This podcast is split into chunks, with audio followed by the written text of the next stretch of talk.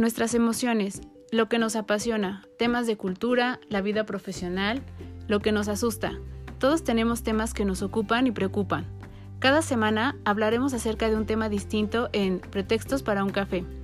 Aprenderás de los expertos con los que hablaré y podrás encontrar recursos, ideas e inspiración para tu crecimiento personal.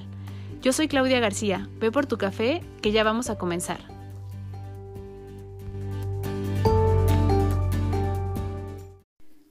Todos, este es un episodio más de Pretextos para un café y vamos a hablar acerca de la mujer eh, a propósito de que marzo es el mes de la mujer y no vamos a hacerlo en el, sentido del feminismo ni de las cosas que hemos escuchado que han estado eh, sucediendo. Creo que este no es el foro porque se puede prestar un poco a debate, pero a mí me llama mucho la atención la historia que ha habido acerca de nosotras, cómo ha ido cambiando y cómo ha ido eh, evolucionando y cómo hay un, un antecedente que sí nos ha marcado, que nos ha eh, dado una, un parámetro justo de cómo nos comportamos, de cómo tomamos decisiones, de cómo nos visualizamos incluso, incluso entre nosotras mismas y cómo también, eh, aunque pareciera que, que no, todavía hoy en día sucede esta parte de cosas muy simbólicas que vemos en el trabajo, que vemos en la educación, que vemos en la familia. Entonces, no esperen como un tema acerca del feminismo y de, de datos eh, un poco como de cómo nos empoderamos, de este tipo de cosas, ¿no? Va a ser algo un poco más educativo en el sentido de eh, ver eh, cómo sucedían antes este tipo de cosas en la historia, cómo habían hechos un poquito escondidos o que no hemos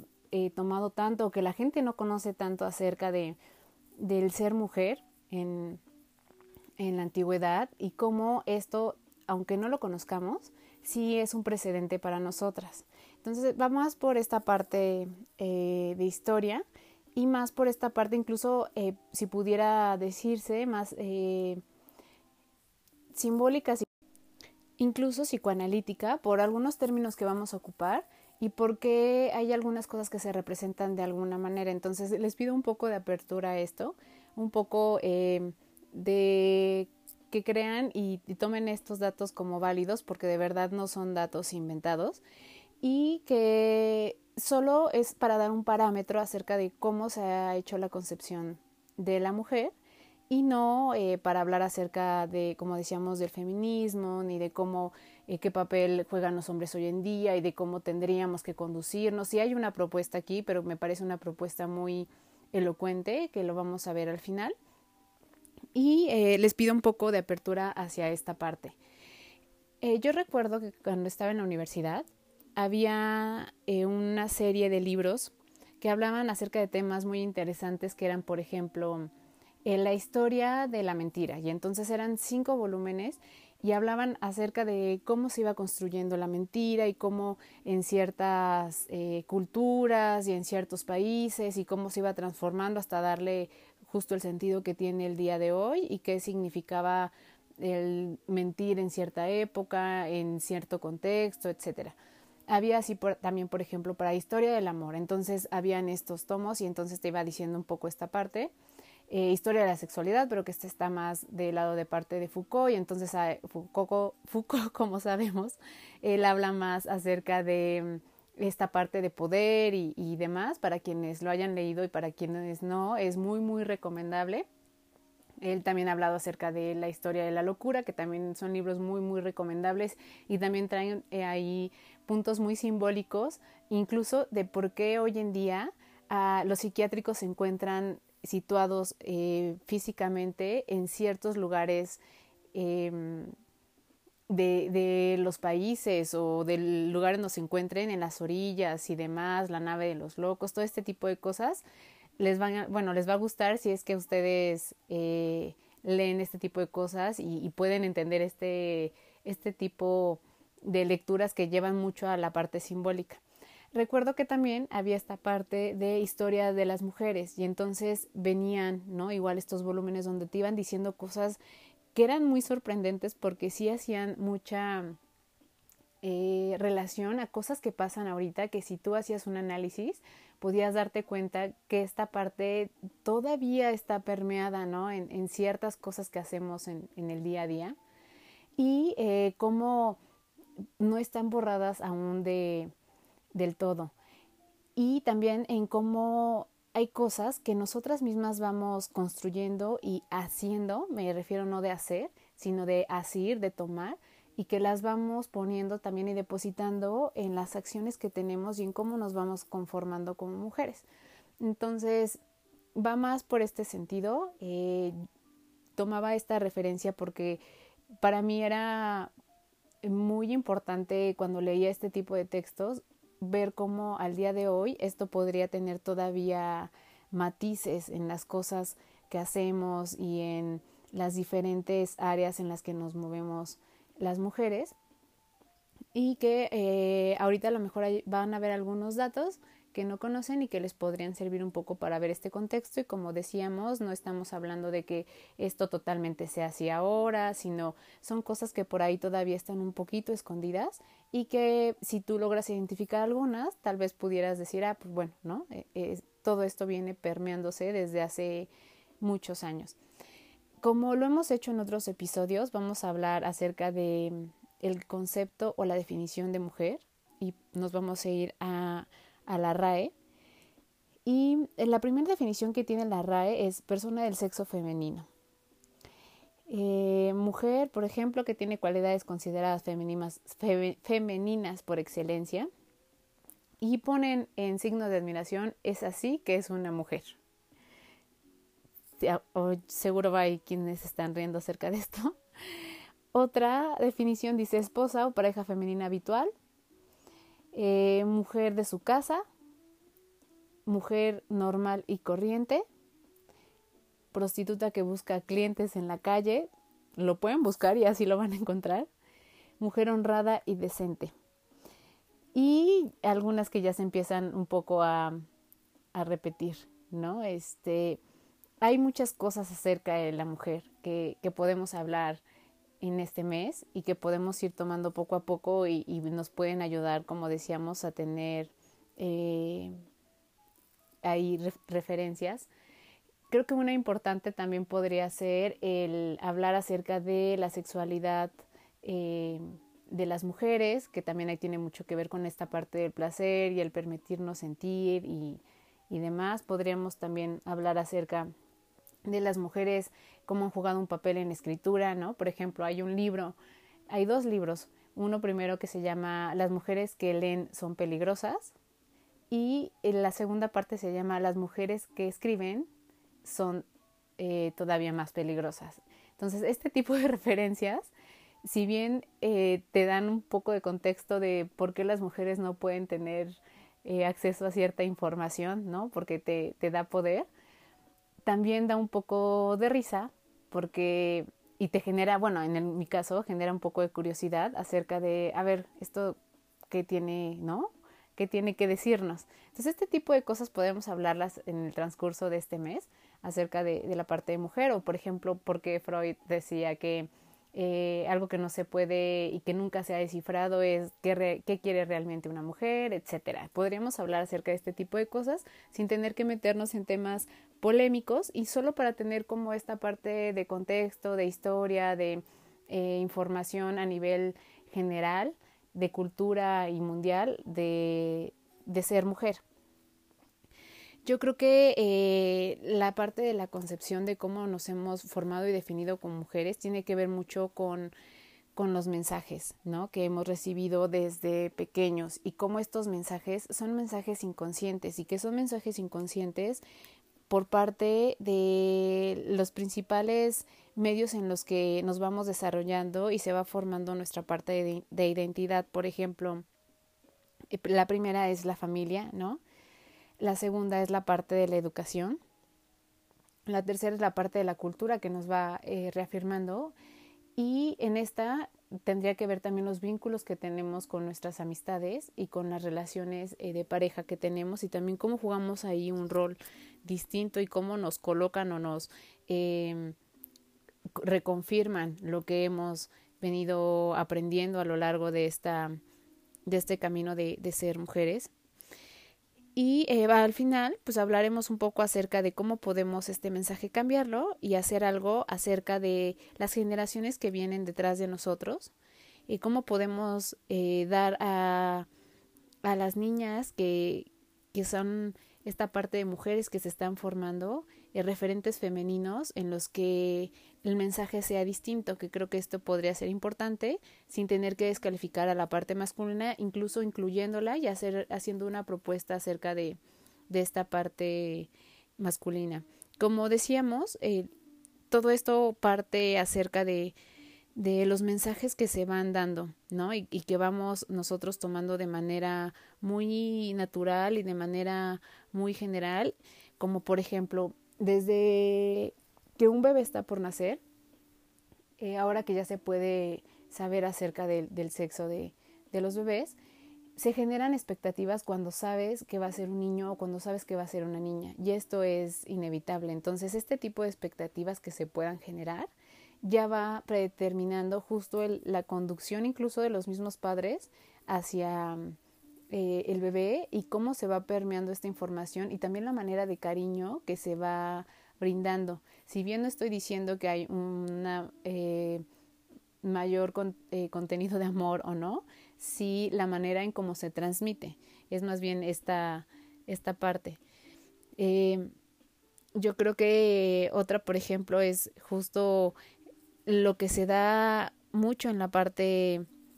educativa, que, que aquí es donde nos, catalogan un poco más todavía porque es donde habemos un grupo, justo donde habemos muchos niños, habemos muchas niñas y como en ciertas actividades jugamos un rol nosotras y en ciertas actividades juegan un rol los niños. Creo que aquí es donde empieza esta parte de saber qué sí podemos hacer y de saber qué no podemos hacer o eh, qué sí compartimos y hasta dónde dejamos de participar mm, las niñas en este tipo de dinámicas por ejemplo, se tiene mucho la concepción de que los niños son más inquietos, de que los niños, eh, pongamos un ejemplo, si algunos podemos como regresar hacia la parte cuando estábamos en la primaria y cuando en el grupo la maestra llegaba a salir y encargaba a alguno de, este, de los compañeros acerca del cuidado del, salón, siempre se consideraba que los niños iban a ser los más inquietos y que iban a ser quienes iban a levantar de los de sus lugares y iban a empezar a, a hacer ahí revuelo. Y siempre casi siempre se ponía a una niña en este papel de cuidadora, ¿no? En este rol como de vigilar que no se salieran del salón, de dar indicaciones, como, como confirmando justo, ¿no? Que la parte de ser mujeres va más del lado de cuidar, de, de vigilar, de poner eh, reglas, etcétera. Y e, este es una, por ejemplo, uno de los ejemplos más, más comunes que a lo mejor podríamos poner para generalizarlo y que lo pudiéramos entender eh, más. Otra es por la parte del uniforme, ¿no? Que ahora ha cambiado mucho y que entonces de repente se empezó ahí a, a hacer un poco de polémica de si las mujeres podrían llevar también el uniforme pantalón a diferencia de los niños, etcétera. O sea, este tipo de cosas, pues bueno, eh, nos fueron formando. Pero en un contexto más, más histórico, por ejemplo, creo que la parte del lenguaje, a mí que me gusta mucho esta parte de la lingüística, juega un, punto muy, muy importante porque si bien no el lenguaje tiene normas y hay que cumplir estas normas acerca de la lingüística y hay que respetar esta parte bueno a mí que me gusta creo en estas normas lingüísticas y creo en cómo se forma y cómo se desarrolla y, demás eh, también sí creo que que el lenguaje es algo vivo y que es algo que responde en todo momento a la comunicación de quienes lo hablamos, ¿no? Entonces, en esta parte sí podemos hacer un poco esta parte de modificar y modificar no en el sentido de eh, avasallar o de eh, eh, cortar o de interrumpir y o de hacer alguna obstrucción ahí, sino más en la parte como de aportación eh, por ejemplo, yo hace poco me enteré que muchas personas, sociólogas, antropólogas, psicólogas, habían tenido ahí un tema importante para que, por ejemplo, nosotros que justo tomamos mucho a la RAE para poder hablar acerca de nuestras definiciones en los temas que vamos a hablar, eh, hicieron un, trabajo importante para que justo eh, la RAE pudiera aceptar términos femeninos en, en la parte de sus definiciones. Esto me parece importante porque como justo aquí está representado un sistema que nos rige en la parte lingüística y que todo mundo te dice, incluso cuando juegas Scrabble, ¿no? Que te vas al diccionario, no sé si les ha tocado para quienes juegan muy bien, muy bien el Scrabble y, conocen muy bien la, la, parte de gramática y de palabras y demás, eh, te dicen, no, no, diccionario no, la RAE, ¿no? Entonces, este peso que tiene la RAE en la parte de definiciones y de lingüística, qué importante es que de manera simbólica las mujeres eh, en España hayan querido hacer esta parte de incluir definiciones femeninas. Esto habla justo de lo que estamos diciendo, de cómo desde el lenguaje, pues creemos que hay una parte en la que se permea eh, la definición de ser niño o de ser niña en la cultura y en la sociedad. Entonces, esto, por ejemplo, yo no lo sabía y me pareció muy, muy interesante y cómo eh, a partir de, bueno, de estos acuerdos que se van generando, cómo en el tiempo va cambiando esta parte en la sociedad, pero siempre y cuando si logramos hacer modificaciones en sistemas como como de este tipo, ¿no? Que el otro sería en un sistema educativo general, pero con esto es con lo que yo quisiera como cerrar más bien el episodio para que eh, hagamos una conclusión, pero nos va dando un parámetro de cómo cómo se va cambiando la sociedad o en la parte de la sociedad estos tipos de conceptos, si es que hay eh, un sistema que está permitido, que está eh, reconocido para que esto suceda. Si no, podría ser solo como una propuesta que pasa solo, solo de más. si hablamos un poco como la parte de del feminismo, que lo vamos viendo en la parte de la historia, el feminismo en un inicio tenía una concepción muy distinta a lo que es ahorita. ¿no? Lo voy a hablar de manera muy breve porque dijimos que no íbamos a meternos mucho en estos temas. Y aquí solo lo que yo quisiera mencionar es que la parte del feminismo va cambiando también porque la parte de los obstáculos van cambiando, ¿no? Entonces, por ejemplo, en un inicio, tal vez lo que querían las mujeres eh, en esta parte de feminismo era tener o poder tener un acceso a la educación eh, o a la cultura mucho más abierta, ¿no? Una vez que esto se supera, nos vamos más allá y buscamos otro tipo de, de cosas. Y en esto hay muchas películas que hablan acerca de este tipo de, de, cosas, como por ejemplo el, el, derecho al voto, ¿no? Cómo se hicieron, y no solo en la parte en los últimos años o las últimas eh, décadas, sino eh, cómo hay una película que se llama Las sufragistas y hablan acerca de de cómo el, el, querer tener el derecho a esta parte de ser eh, tomada en cuenta en la parte social y que tú tuvieras o pudieras levantar la mano hacia algunas injusticias que se vivían en la parte laboral, te costaba incluso la parte personal y familiar, ¿no? Había eh, situaciones en las que si tú estabas en estos grupos en los que podías levantar la mano y, protestar, te quitaban a tus hijos, ¿no? Y tu esposo era partícipe de las personas que tomaban esta decisión de quitarte a tus hijos y de ya no darte acceso a una familia. Entonces, este tipo de cosas son, son cosas que, te dejan un poco pensando de cómo se movía la sociedad y cómo poco a poco, al tener acceso a algunas cosas, pues las mujeres fuimos pidiendo acceso a algunas más y cómo entonces esta parte de feminismo pues va cambiando con, con, el tiempo, justo como decíamos, porque los obstáculos se van transformando y vamos pidiendo más acceso hacia esto. Eh, en la parte de feminismo, hasta esta parte me voy a quedar porque no quiero entrar en esta parte de, de em, hacer eh, controversia. Creo que eh, lo complicado en el día de hoy es cosas que justo no sabemos que se dieron como decía en un inicio, y que forman parte de cómo nos definimos y cómo nos concebimos como mujeres. Yo lo voy a hablar acerca de, de, personajes y de áreas en las que conozco para no meterme en, áreas en las que a lo mejor no he tenido mucha información. Por ejemplo, a mí me llama mucho la atención eh, para quienes somos lectores asiduos,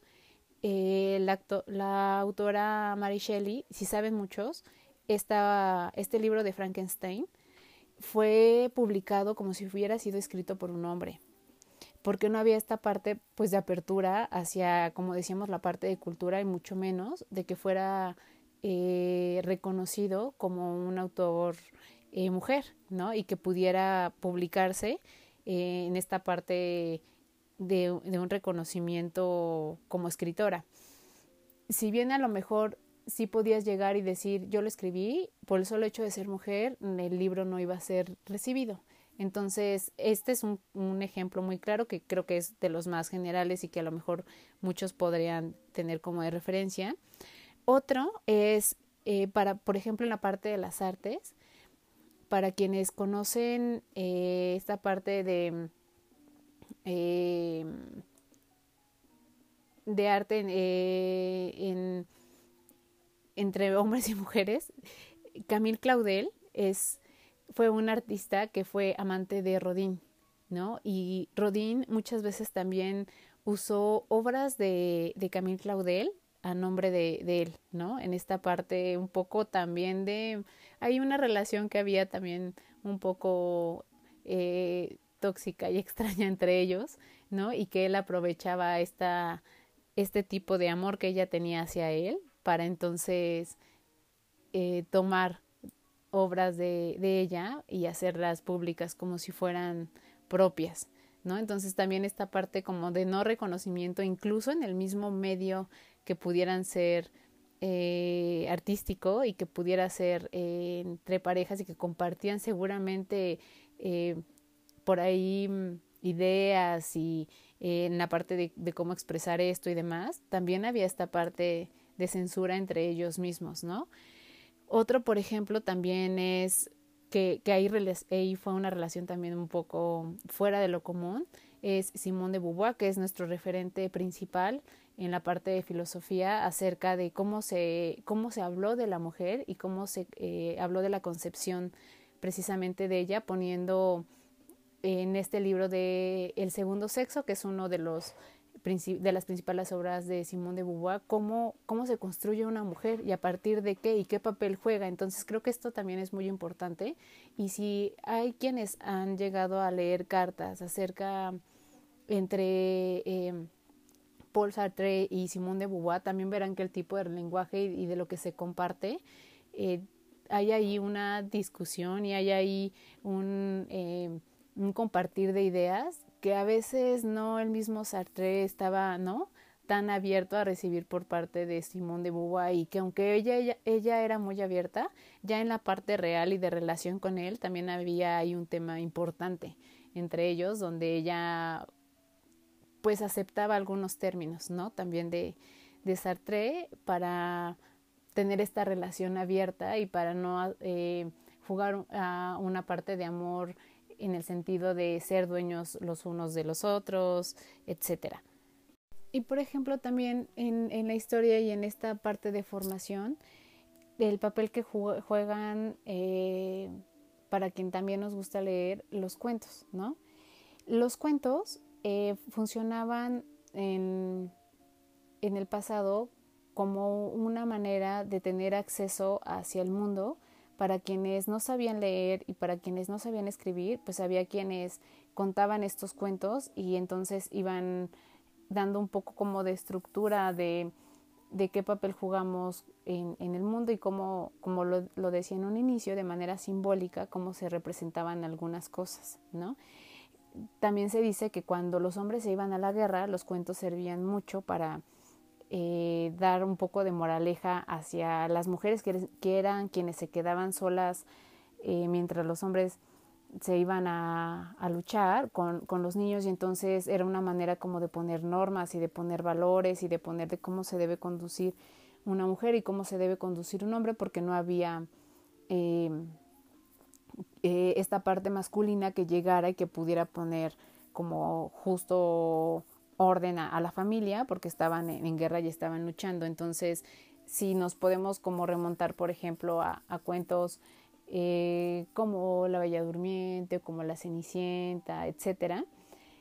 si hacemos un análisis eh, real, que por ahí también hay un libro que se llama Análisis de los cuentos de hadas que tiene que ver mucho con psicoanálisis, podemos darnos cuenta que siempre llega la parte masculina a abrirle el mundo a la parte femenina, ¿no? A, darle acceso a este mundo y a darle acceso a, hacia este otro, o sea, él mismo, a la parte masculina.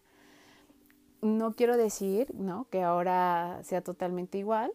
Hay muchos, eh, muchas películas eh, que ya están jugando las mujeres otro, otro tipo de, de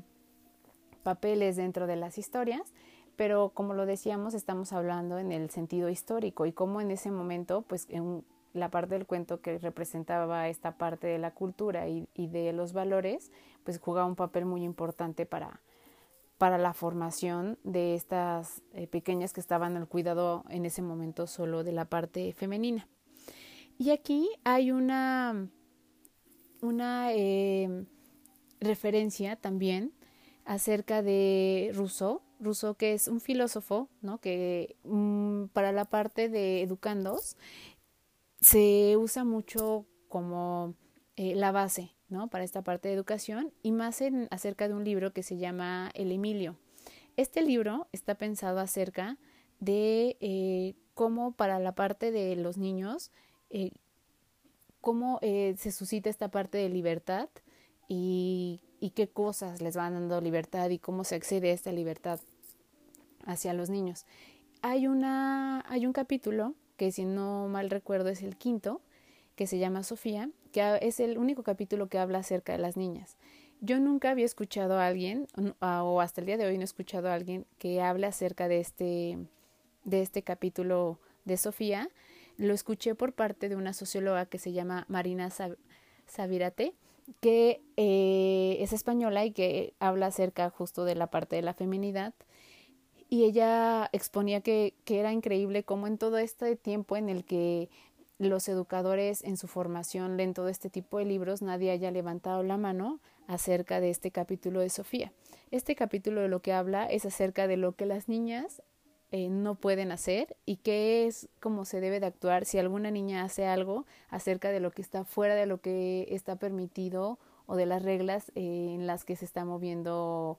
eh, este andar de las niñas. Por ejemplo, dice que las niñas hay que eh, contrariarlas siempre, porque si en algún momento se les dice que algo está bien, se les aprueba en alguna situación o en alguna opinión, esto le va a dar a las niñas la parte de tener criterio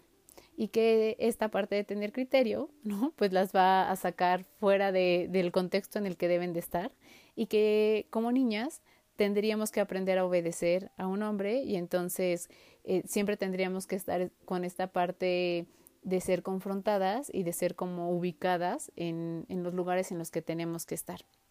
Entonces, justo eh, este es otro referente histórico acerca de cómo también eh, este papel de las mujeres pues estaba muy, muy marcado y más en, un filósofo tan reconocido como, como Rousseau, ¿no? Creo que también, si bien, eh, como decíamos, por ejemplo, en los cuentos, ¿no? No, no queríamos jugar el papel de hasta que venga un hombre y me dé esta parte de apertura al acceso a la vida, tampoco queremos ser eh, totalmente, eh, el, tener el papel de ellos y ser siempre las que estamos, a lo mejor ser las que rescatamos dragones, ¿no? Creo que tampoco se trata de eso, creo que se trata de hacer un equilibrio y saber que ambas partes podemos hacer y jugar este, estos dos roles. Por ejemplo, eh, esta misma socióloga propone algo que se llama coeducación en lo que dice que la coeducación tiene que ver más con eh, la parte de, de, quitar a la parte masculina de lo público, quitar a la parte femenina de lo privado y hacer un equilibrio. ¿Esto qué quiere decir? Que si bien, por ejemplo, nosotras como niñas tenemos más esta parte eh, de eh, el cuidado, ¿no? De las caricias, de em, el aportar eh, la parte de cariño, de darle como un sentido mucho más estético a las cosas y los niños están mucho más enfocados en la parte de construcción, de la vida, de, ser protagonistas, deberíamos equilibrarlo. De si bien ahora a nosotras nos han enseñado a hacer cosas de niños y esto podría ser, por ejemplo, el salir a trabajar, ¿no? Que lo podemos hacer igual que un hombre. Eh,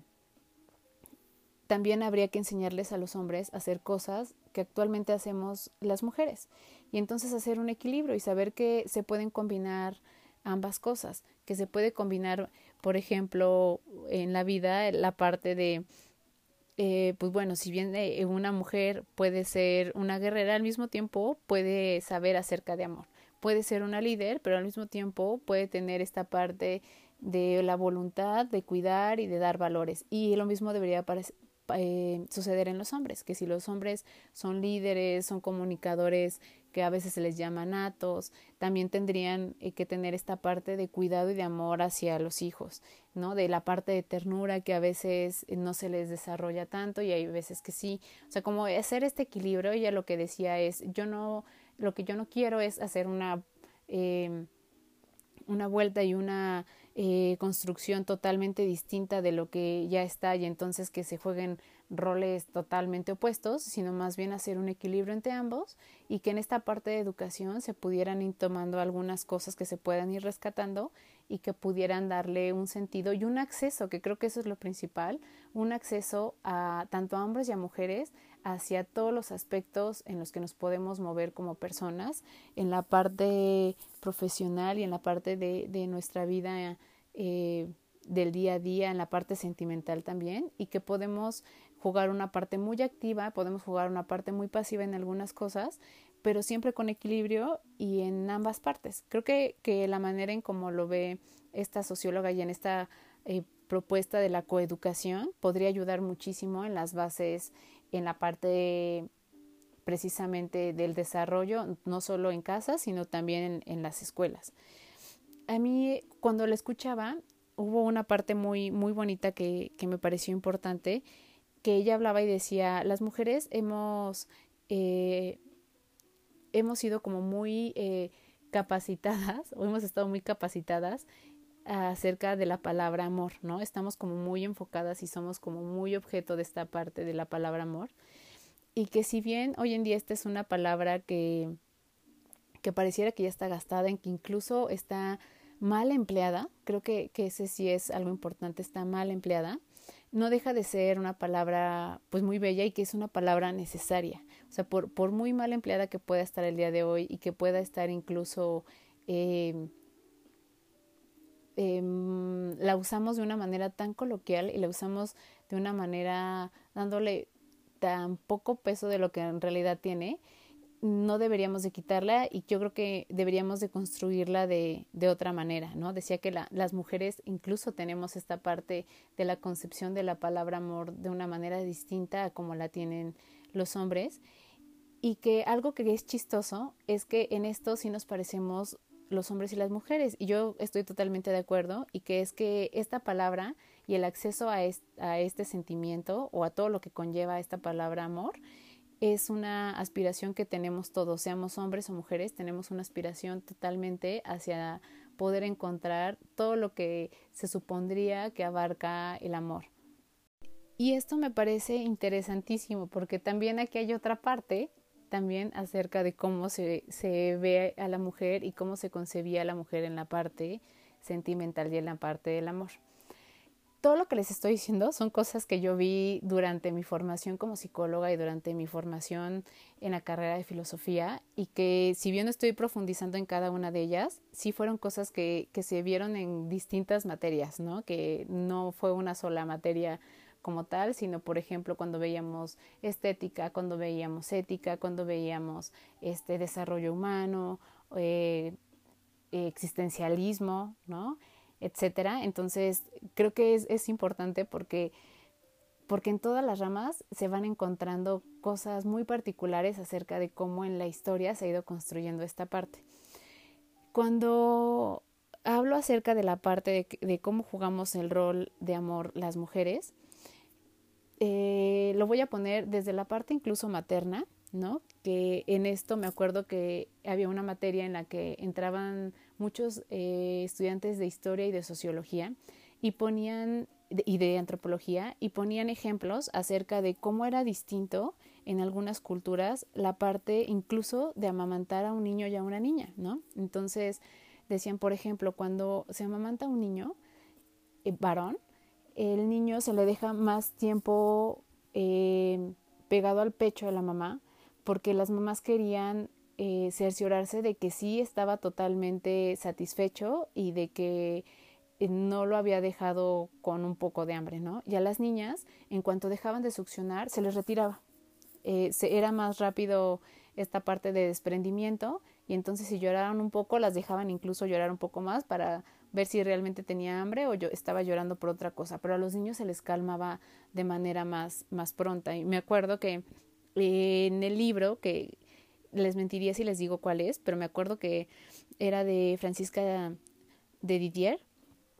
eh, no recuerdo el nombre, la verdad, hablaba y decía eh, que los niños eh, por naturaleza eran más impacientes, ¿no? Que eso se creía antes, que por naturaleza eran mucho más impacientes y que entonces por eso había que atenderlos más rápido y había que cerciorarse de que estuvieran satisfechos. Y que las niñas no pasaba nada si se les acostumbraba a la espera y a la parte de la insatisfacción, porque también era una sensación que iban a tener a lo largo de su vida. Entonces, ¿qué representativo es esta parte de saber que, ¿no? Que como mujer habrá cosas en las que tendrás que estar insatisfecha y en las que tendrás que esperar por el solo hecho de ser mujer. Me acuerdo que en esa clase lo traslapábamos a la parte de cómo las mujeres jugábamos un rol eh, antes y creo que todavía ahora hay todavía familias en las que sucede esto, en las que el ser mujer te hacía ser la parte de cómplice de mamá, de la mamá, y entonces si eras la única mujer en casa, pues como eso sí lo hemos escuchado la mayoría, te tocaba quedarte a cargo de tus papás, ¿no? Aunque no hubieras sido la más chica, aunque mm, hubieras eh, tenido hermanos después de ti, por el solo hecho de ser mujer te correspondía esta parte de ser responsable del cuidado de. Eh, por ejemplo, también como eh, la parte era más castigada en, en antigüedad, la parte de ser el amante, que si eras mujer, así eras hombre, ¿no? Si, era, si eras hombre, no eras tan juzgado y si eras mujer, pues bueno, ahí tenemos la parte de este, la letra escarlata, ¿no? Que incluso te exhibían y entonces era como apedrearte y, y que todo el mundo supiera que tú eras la prostituta y demás, que yo creo que no hay tanta diferencia aquí al día de hoy, ¿no? Ya no lo hacemos con una letra escarlata en la ropa y no te pasean por el pueblo, pero entre mujeres todavía solemos hacer esta cosa de pues pasearlo ahora por las redes sociales y entonces señalarla, eh, cosa que no sucede tanto en la parte de los hombres y también como nosotras jugamos y hasta incluso un rol castigador entre nosotras mismas acerca de por qué una mujer no debe ser amante y por qué un hombre pues se le es un poco más perdonado, ¿no? Yo no he visto a un, a un hombre exhibiendo a otro hombre porque engañó, porque es el amante de su novia o de su esposa, ¿no? Sin embargo, sí podemos ver a muchas mujeres exhibiendo a, sí a hombres también, pero también exhibiendo a mujeres por este tipo de cosas. Esto es algo curioso, ¿no? Hay otro dato, por ejemplo, que habla acerca de que en el mundo faltan 140 millones de niñas. Esto no tiene que ver con la parte de feminicidios como lo vemos ahorita y con la problemática que hemos tenido actualmente, sino va más en el sentido de ciertas culturas. Por ejemplo, la ley china que te dice que puedes tener un solo hijo y entonces privilegian la parte de que sea varón y se dan el, em, pues sí, o sea, esta parte como de atrevimiento de desvalorizar el que sean niñas y poder eh, asesinarlas o abortarlas eh, para que poder tener este niño en la familia siendo la única opción que tienen de tener un hijo. También, por ejemplo, en la India, eh, donde esta parte de tener una niña, pues tiene que ver con tener una dote que no son eh, valoradas en ese sentido, también así hace que tengan, que tomen este tipo de, de medidas. A mí me parece todavía increíble, ¿no? Que se puedan eh, y que se tomen este tipo de acciones hoy en día, pero como decíamos, tiene mucho que ver con todo esto que traemos detrás de la concepción de, ser mujer y de datos que por ahí de repente saltan y que te das cuenta que todo esto simbólico todavía sigue moviéndose eh, en la actualidad, sí de una manera moderna, pero todavía lo tenemos aquí muy, muy fresco y lo tenemos muy eh, metido en la parte de la cultura. Yo creo que lo que tendríamos que, que hacer es pensar justo en este tipo de cosas y de puntos que, que, nos han, que nos dan un referente de cómo todavía hoy el ser mujer eh, no solo, y no quiero poner que son los hombres y que es la parte social, sino nosotras mismas nos ponemos ciertos parámetros. Uno de ellos, que es un punto que no me van a dejar mentir y yo lo, lo leí en un libro hace muy poco, es eh, en este tema que creo que para esto deberíamos de hacer este, un episodio aparte que nos va a dar mucho material acerca de la infidelidad. Eh, si bien si hay eh, hombres y mujeres que engañan, ¿no? Y que también hay, un dato curioso acerca de que los hombres eh, que dicen que engañan a veces son no son tan em, fidedignos porque las mujeres tienden a ocultar un poco más esta parte, pero eso lo veremos en otro episodio. Eh, sí, la parte del rol de una amante mujer y la parte del rol de un amante hombre es totalmente distinto. Por ejemplo, un amante hombre difícilmente eh, va a aceptar una relación eh, de manera, ¿cómo decirlo?, muy particular con la mujer que está casada, solo con ella. Sí se puede dar, pero dura muy poco. Después conseguirá a lo mejor otra persona con quien salir y seguirá teniendo esta parte de relación con esta mujer que, que tiene otra relación y que comenzó con, con ella sabiendo que tenía esta relación. Sin embargo, las mujeres eh, que tienen una, bueno, que son, son amantes, eh, tienden a tener y tienden a ser eh, mujeres que tienen solo esta y viven esta relación como única. O sea, no, no meten a su vida a alguien más porque realmente la parte de su relación es esta persona, ¿no? Entonces, esto también es muy curioso y no sé si tenga que ver con la parte totalmente de ser mujer, con la parte de la concepción del amor, con la parte de la concepción de, no sé, de lo que se va construyendo un poco con, con eh, cómo nos incluso nos valoramos o no nos valoramos o lo que, que, estamos dispuestas a recibir o no en la parte de amor habría que hacer ahí un análisis, pero también aquí hay un rol importante, ¿no? Que es algo actual, pero que por ejemplo un hombre no puede tolerar, pero una mujer sí puede tolerar y pueden pasar años en donde su única relación es esta persona que tiene una relación formal y que está casada y que la mujer puede ser esta eh, persona que puede esperar y que vive a este hombre como si fuera su, su novio y su pareja. Entonces estos datos son, son curiosos, ¿no? Como decía, no quería hablar acerca de la parte de mujer y del feminismo para llevarlo a esta parte este, radical y hacer controversia, sino un poco de información que nos pudiera ayudar a comprender algunas cosas que siguen pasando y que, como decía, nosotras mismas estamos aportando a ello. A mí se me hace muy valioso esta aportación que, que hace esta socióloga acerca de la coeducación. Creo que tiene mucho, mucho de raciocinio, creo que es muy coherente y creo que ni, ni quita esta parte masculina y en cambio sí le da un lugar a la parte de mujer y nos da un lugar más bien de conducirnos en la vida como iguales y como iguales en el sentido no de de la igualdad como la hemos conocido hoy en día, sino en la igualdad de sentir, de, de jugar roles en la familia, de jugar roles en las empresas, de jugar roles en la sociedad y no, no tanto en esta parte como, ¿no? De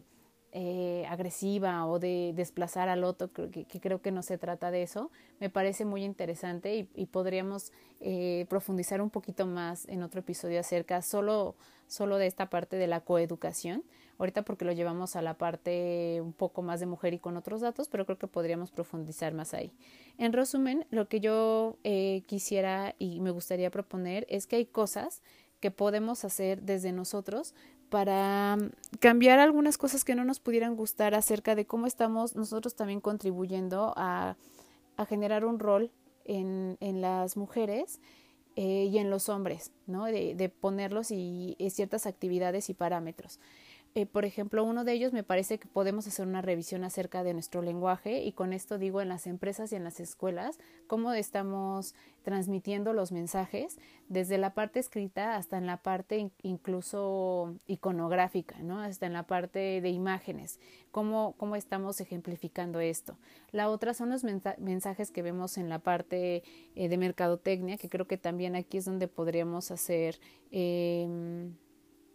un un, eh, un tema importante para, para contribuir. En la parte de la sexualidad, ¿no? Viviéndonos nosotros como eh, pues personas al alcance de, de, esta parte de sexualidad y abiertas a, ¿no? Eh, la parte del trato entre nosotras, creo que este es el principal, el trato entre nosotras. Primero, como mamás, cómo estamos transmitiendo la parte de ser mujer y la parte femenina a nuestras hijas, la parte en cómo estamos eh, conduciéndonos como amigas, hermanas, ¿no? compañeras de trabajo, incluso cómo nos damos consejos desde la parte de mujer eh, entre nosotras mismas.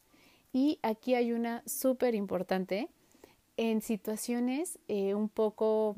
de controversia, como en los temas de aborto, en los temas de eh, divorcio, en los temas de, em, tener eh, gustos sexuales distintos, cómo estamos haciendo eh, una evaluación y cómo estamos haciendo un juicio acerca de esto. Creo que aquí es súper importantísimo y aquí deberíamos de pararnos un poco y decir, a ver, ¿no? Si bien a lo mejor yo tengo mi propio criterio y mi concepción de esto, ¿cómo puedo permanecer un poco también abierta a escuchar, ¿no? Y a no juzgar. Y cómo hacer, como decíamos siempre, aportaciones de valor y siempre la parte de comunicación sin dañar a los demás. ¿no? Eh, creo que lo peor que podemos hacer es entre nosotras mismas lastimarnos y entre nosotras mismas evaluarnos y hacer lo que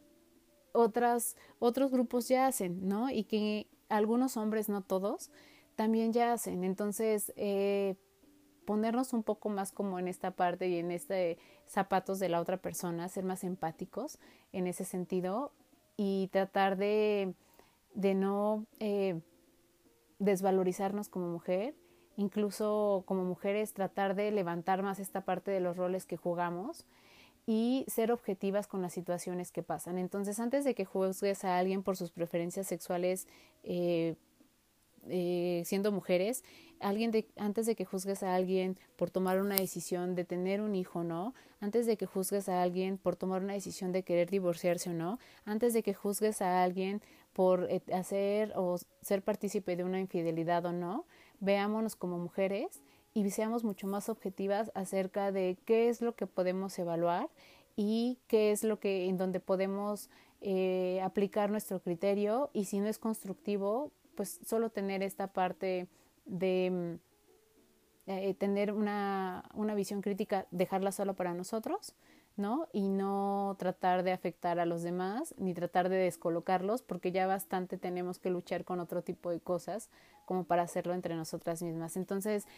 espero que, que este episodio les haya sido de valor, espero que hayan tenido información que a lo mejor no hayan conocido y que se pueda prestar un poco a, como en todos los episodios, y con toda la información hacer un poco de introspección y hacer análisis. Y eh, como decíamos podemos hablar acerca de más temas eh, como esta parte del pretexto del mes de la mujer eh, de cómo jugamos roles en distintas áreas de nuestra vida.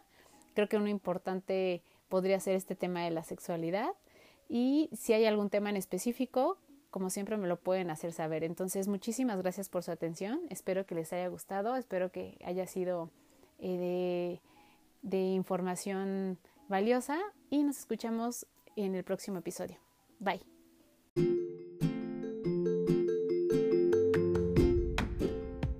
Muchas gracias por estar aquí. Nos escuchamos en el próximo episodio con un pretexto más para hablar de otro tema.